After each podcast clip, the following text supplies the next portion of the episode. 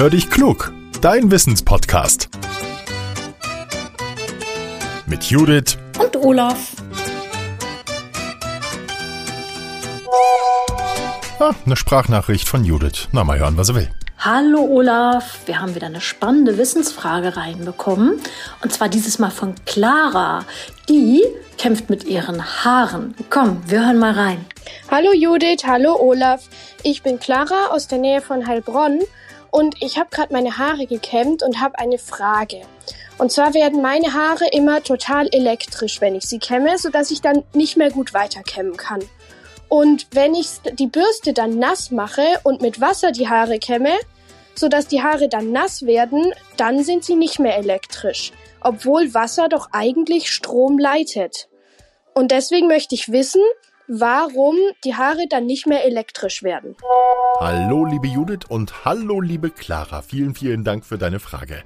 Das, was du da beschreibst, das kennen ganz viele Kinder und Erwachsene. Wenn sie zum Beispiel eine Mütze absetzen oder einen Pulli über den Kopf ziehen, dann knistern die Haare plötzlich.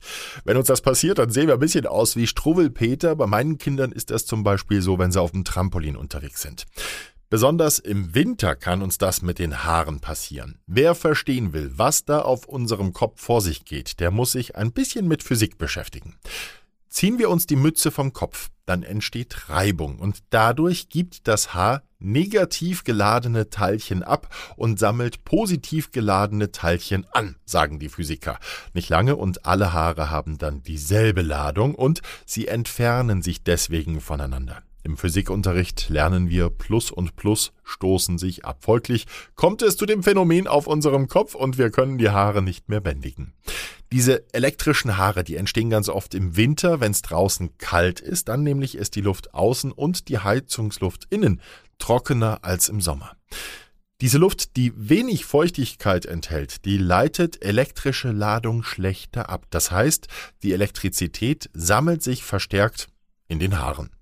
Viele Menschen nutzen Wasser, um das Wirrwarr auf dem Kopf in den Griff zu kriegen. Und jetzt weißt du auch, warum das bei dir funktioniert. Es erhöht nämlich die elektrische Leitfähigkeit und die Haare beruhigen sich wieder. Was noch hilft, ist ein Klecks Handcreme. Die Creme macht die Haare schwer und sie kommen wieder runter, aber da würde ich es jetzt mal lieber nicht übertreiben. Das könnte Ärger geben mit Mama oder Papa.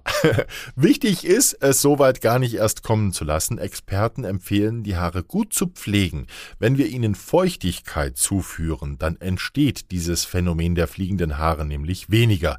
Da helfen zum Beispiel Spülungen und Haarkuren. Außerdem hilft es auch, die Luft im Raum zum Beispiel mit einem Luftbefeuchter feuchter zu machen.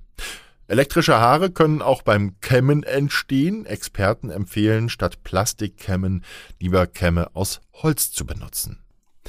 Liebe Clara, ganz, ganz lieben Dank für diese spannende Frage. Liebe Hörerinnen und Hörer, wenn ihr auch so eine spannende Frage habt, die ihr mal von uns beantwortet haben wollt, dann immer her damit.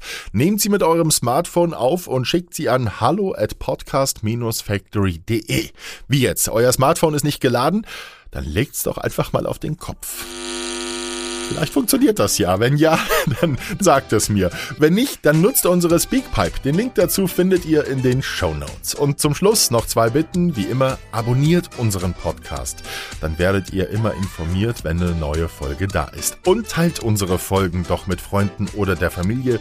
Dann werden wir noch ein bisschen bekannter und das hilft uns. Jetzt sage ich Tschüss und bis zum nächsten Mal. Euer Olaf.